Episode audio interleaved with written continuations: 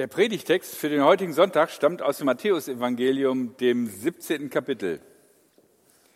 Und da heißt es, sechs Tage später. Tja, Matthäus eröffnet diesen Predigtext äh, mit einer genauen Zeiteingabe, sechs Tage später. Da fragt man sich natürlich, was ist denn sechs Tage vorher passiert?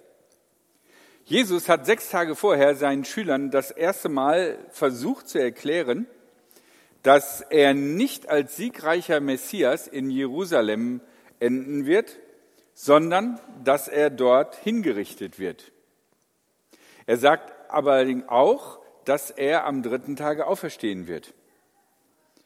Aber trotzdem, trotzdem, dass der Tötung die Auferstehung entgegensteht, sagt Petrus zu ihm, das soll aber bloß nicht passieren. Das ist das, was Jesus sechs Tage vorher erzählt hat. Die Sache mit der Kreuzigung und der Hinrichtung und der Folter ist sicherlich für die Jünger in, auf dem Weg nach Jerusalem, wo sie dachten, jetzt wird sich der Messias zeigen, ein richtiger Downer gewesen. Und jetzt? Sechs Tage später nahmen Jesus Petrus, Jakobus und dessen Bruder Johannes mit. Er führte sie auf einen hohen Berg, wo sie ganz für sich waren. Da veränderte sich sein Aussehen vor ihnen, vor ihren Augen. Sein Gesicht leuchtete wie die Sonne und seine Kleider wurden strahlend weiß wie Licht. Da erschienen Mose und Elia vor ihnen und redeten mit Jesus. Petrus sagte zu Jesus, Herr, es ist gut, dass wir hier sind. Wenn du willst, werde ich drei Zelte aufschlagen. Eins für dich, eins für Mose und eins für Elia. Noch während Petrus redete, legte sich eine Wolke aus Licht über sie. Da erklang eine Stimme aus der Wolke, das ist mein geliebter Sohn, an ihm habe ich Freude. Hört auf ihn. Als die drei Jünger das hörten, warfen sie sich nieder und fürchteten sich sehr. Jesus ging zu ihnen und berührte sie. Er sagte, Steht auf, fürchtet euch nicht. Als sie aufblickten, sahen sie nur noch Jesus. Während sie vom Berg herabstiegen, schärfte Jesus ihnen ein, erzählt keinem, was ihr gesehen habt, bis dass der Menschensohn von den Toten auferweckt worden ist. Ja, zu diesem Text kann man echt ganz schön viel erzählen. Ich will mich auf drei Gedanken begrenzen. Und äh, der erste Gedanke ist überschrieben, eine andere Welt. Bei der, Vorstell bei, bei der Vorbereitung haben Katharina und ich uns gedacht, ui, was ist denn das für ein Text, was sagen wir jetzt dazu? Das alles, was man da liest, ist ja irgendwie unglaublich. Ist das historisch, das heißt also wirklich genauso passieren? Ist das ein Mythos, also wurde das von den Christen nach dem Tod Jesu ähm, erdichtet, geschrieben, verfasst, um Jesus sozusagen eine besondere Position zu geben? Oder sind wir hier schon im Bereich von Fantasy? Auf alle Fälle bekommen diese drei Jünger eine bewusstseinserweiternde Reise mit Jesus und das ohne chemische Zusätze nämlich eine Reise in die Welt Gottes. Erstaunlich finde ich, ist der Unterschied zwischen diesem Blick in die Wirklichkeit Gottes und den Beschreibungen in der Offenbarung des Johannes. Wenn ihr da mal reingeguckt habt, da ist der Himmel bevölkert von all möglichen Wesen. Da sind ähm, Tiere, Drachen, symbolträchtige Pferde, eine Stadt aus Gold und Edelsteinen, 144.000 Einwohner und hier sind es einfach zwei Männer in sehr sauberen weißen Gewändern. Mose und Elia. Okay, für uns sind Mose und Elia vielleicht zwei normale Männer, die man aus dem Kindergottesdienst kennt. Für die Israeliten war das damals natürlich zwei super wichtige Kernpersonen ihres Glaubens. Mose, der die Gebote gegeben hat, und Elia, der entscheidende Prophet, der gar nicht gestorben ist, sondern in den Himmel entrückt worden ist. Und über das alles diese Erscheinungen von besonders hellem Licht, das die Welt Gottes umgibt. Wobei, wenn man sich das so durchliest, ich weiß auch nicht, was ist eine Wolke aus Licht? Also ich kenne Wolken, aber wenn Wolken vor das Licht gehen, wird es eher dunkel. Was bedeutet das also, wenn wir reden von einer Wolke aus Licht? Egal. Wie immer wir diese Geschichte interpretieren, die Botschaft in dieser Geschichte bleibt gleich, sie ist, es gibt noch eine andere Wirklichkeit als unsere alltägliche Welt. Hier an dieser Stelle bekommen diese drei Jünger einen Einblick, einen sehr kurzen Einblick in die Welt Gottes. Ich meine, nicht jeder glaubt so etwas, dass es eine andere Wirklichkeit gibt als die Wirklichkeit, die wir haben. Und ich denke, das ist voll okay. Und auch nicht jede kann sich das vorstellen, äh, wie das sein soll, eine andere Wirklichkeit außerhalb unserer Wirklichkeit. Das ist voll okay. Aber wir müssen uns damit abfinden, dass es etwas gibt, das sich unserem Begreifen und unserem Erforschen entzieht. Und wenn wir das glauben, sind wir im Grunde genommen in einer guten Gesellschaft, nämlich mit in der Gesellschaft der Physikern. Die Physiker, die haben auch etwas, was sich ihnen entzieht, was sie nicht erforschen können oder versuchen, aber noch keinen Finger drauf gelegt haben, nämlich die große Unbekannte, die dunkle Materie und die dunkle Energie. Sie vermuten, dass es etwas gibt, ansonsten passt ihr Weltbild nicht mehr. Aber da es sich ihnen entzieht, nennen sie es einfach dunkle Energie, dunkle Materie. Wir haben zum Vorteil, dass wir auch einen Faktor haben, den wir nicht so ohne weiteres begreifen können und äh, nachmessen können, das ist Gott. Und Gott ist zum Glück keine dunkle Energie, sondern Gott wohnt, wie die Bibel sagt, in einem Licht. Ein Licht, das so grell ist, dass es nicht nur unsere Augen verbitzeln würde, sondern dass es unsere Existenz in Staub verwandeln würde. Zum Glück fallen die drei Jünger ja auf den Boden und äh, stellen sich irgendwie oder sind irgendwie quasi außer Gefecht und von daher werden sie nicht mehr betroffen von dieser Welt Gottes. Wir dürfen und müssen mit Gott rechnen, denn eigentlich, egal wie man die Wissenschaft auffasst, unsere Welt passt nicht ohne Gott, der diese Welt geschaffen hat. Irgendwo muss es einen Anfang geben. Und für unsere Existenz ist es wesentlich, dass es auch ein Ende gibt, was nicht im Nichts landet, sondern was darüber hinausgeht. Denn unser Denken ist so. Unser Denken ist so, dass wir über die Zeit hinaus in die Ewigkeit denken.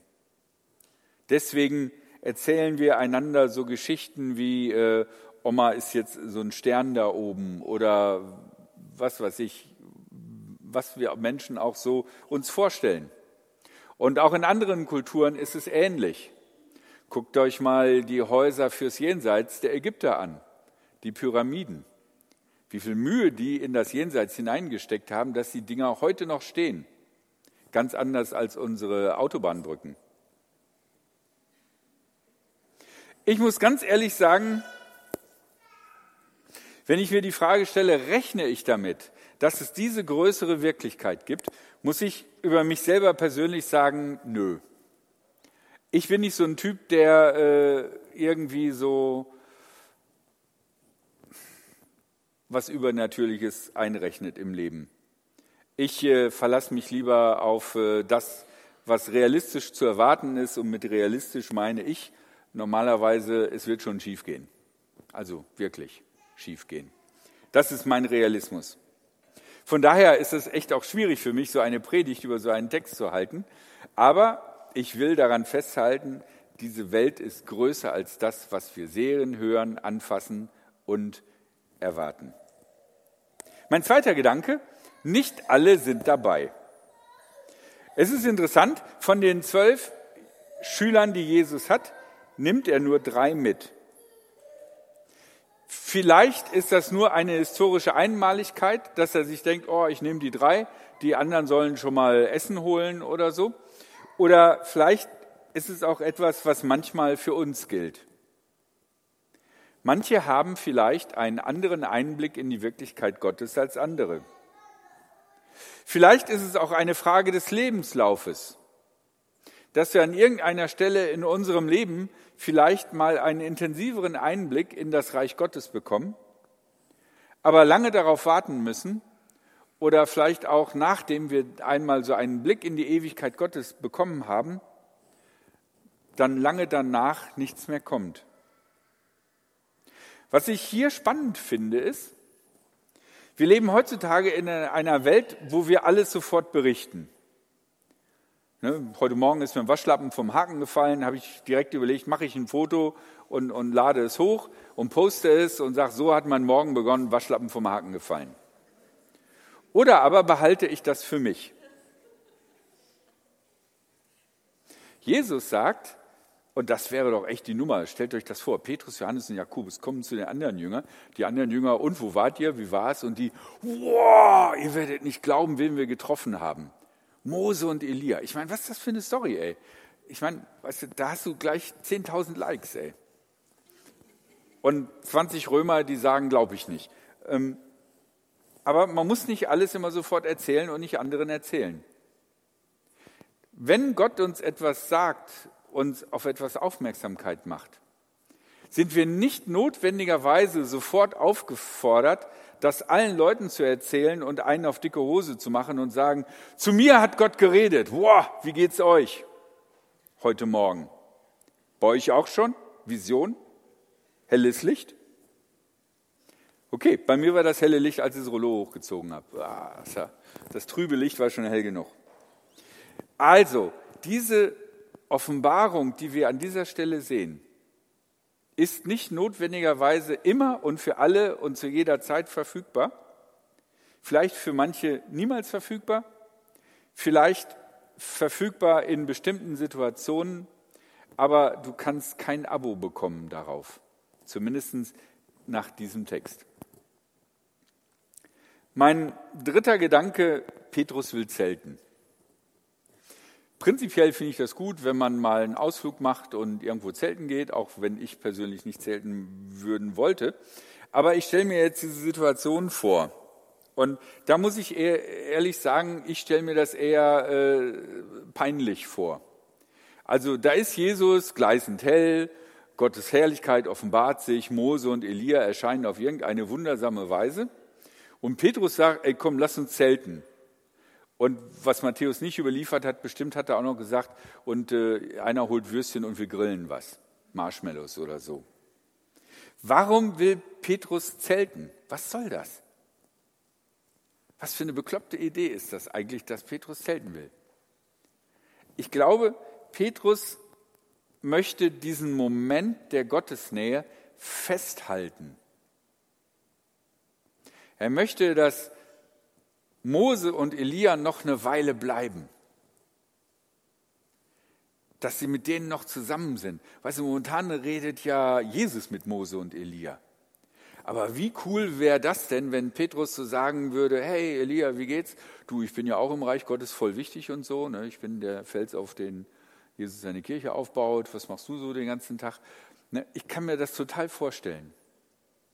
Und wenn wir mal so einen Moment hatten, wo wir eine besondere Glaubenssicherheit erlebt haben, einmal ein Glaubenserlebnis hatten, ist es dann nicht manchmal so, dass wir diesen Moment festhalten möchten?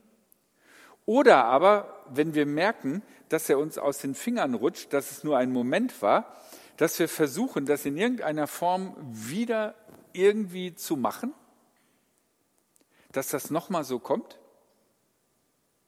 Indem wir uns überlegen, was habe ich da vorher gemacht? Ähm, dann mache ich das nochmal im nächsten Gottesdienst und dann sehe ich wieder das helle Licht oder so. Ich glaube, es ist etwas in uns drin, das solche besonderen Momente festhalten möchte.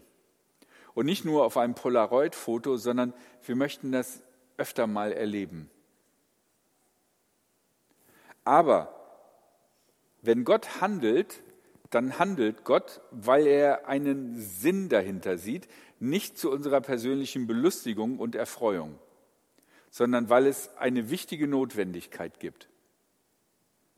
In diesem Falle hier bei den drei Jüngern war vorhergegangen die Sache mit der Kreuzigung Und als Gegenpol zu diesem schockierenden Event gibt es diese Herrlichkeit Gottes zu sehen, die deutlich macht, es gibt etwas Größeres, als dass Jesus am Kreuz hängt und ein römischer Legionär sagt, du, der ist tot. Da ist noch mehr. Aber diese Momente können wir nicht wiederholen. Und ich glaube, manchmal in unserer christlichen Tradition versuchen wir das. Wir versuchen irgendwie was zu machen, um äh, das wiederzuholen. Weihnachtsgottesdienste sind manchmal so. Warum muss an Weihnachtsgottesdiensten jedes Jahr alles so sein wie beim letzten Jahr? Weil viele Erwachsene sich wünschen, dass sie einmal so im günstigen Fall sorgenfrei und freudig erregt sind, wie sie damals als Kinder waren. Und jetzt möchten sie so einen Gottesdienst mit den Kindern und so und möchten teilhaben an dieser Freude und sich vielleicht noch mal so fühlen, wie damals sie sich selber als Kinder gefühlt haben, als sie für sie einfach nur die Freude gab darauf, was kommt und nicht, äh, es ist Krieg hier und es ist Klimawandel da und äh, die Inflation und alles. Aber oft funktioniert das nicht. Wir müssen davon Abstand nehmen, besondere Momente mit Gott zu reproduzieren. Das ist letzten Endes nicht gut für uns. Petrus versucht es, aber es haut nicht hin. Es haut ihn danach um und dann sagt Jesus, so, jetzt müssen wir wieder gehen und äh, sagt bitte auch noch keinem weiter. Das heißt, Petrus darf noch nicht mal damit angeben, was er gerade erlebt hat. Das ist vielleicht auch etwas, äh, was für uns manchmal gilt. Dass wir einfach in dem, wie wir handeln und wie wir tun, ein bisschen bescheidener sind und nicht notwendigerweise immer von unseren großen Momenten erzählen müssen. Das sind die drei Gedanken, die ich euch mit auf den Weg geben wollte. Der erste Gedanke, eine andere Welt. Der zweite Gedanke, nicht alle sind dabei. Es ist nicht immer verfügbar, eine besondere Offenbarung Gottes. Und ähm, Petrus will zelten, wir können besondere Momente nicht notwendigerweise festhalten, sondern es kann auch äh, ungut oder sogar peinlich enden. Ein einziger Gedanke noch zum Abschluss. Wenn du dir überlegst, boah, ich würde jetzt gerne auch mal, dass Gott irgendwie mir eine Gewissheit gibt, dass er da ist und so und dass ich nicht alleine bin, so ein kleines bisschen Licht würde ich auch gern haben. Das ist ein super Gebet. Bete das. Bete Gott, bitte zeig dich mir oder ermutige mich oder gib mir Gewissheit. Es ist ein voll gutes Gebet. Macht das jeden Tag 20, 50, 100 Mal voll gut. Aber denk daran, die Kombi hier ist, jeder nehme sein Kreuz auf sich, so wie Jesus es tut, und das Sehen der Herrlichkeit. Das ist die Kombi. Wenn du nur den Punkt haben möchtest, hey, ich möchte auch mal Gottes Herrlichkeit sehen, voll cool, das muss richtig super sein, hast du quasi nur die eine Hälfte genommen. Und ich bin mir nicht sicher, ob nicht ganz oft es die Kombi ist, die wir in unserem Leben erleben. Die Begegnung Gottes, die Ermutigung und gleichzeitig aber auch, dass es etwas Schweres im Leben gibt. Also betet für großartige Erscheinungen, aber denkt daran, es könnte ein Kombipaket sein.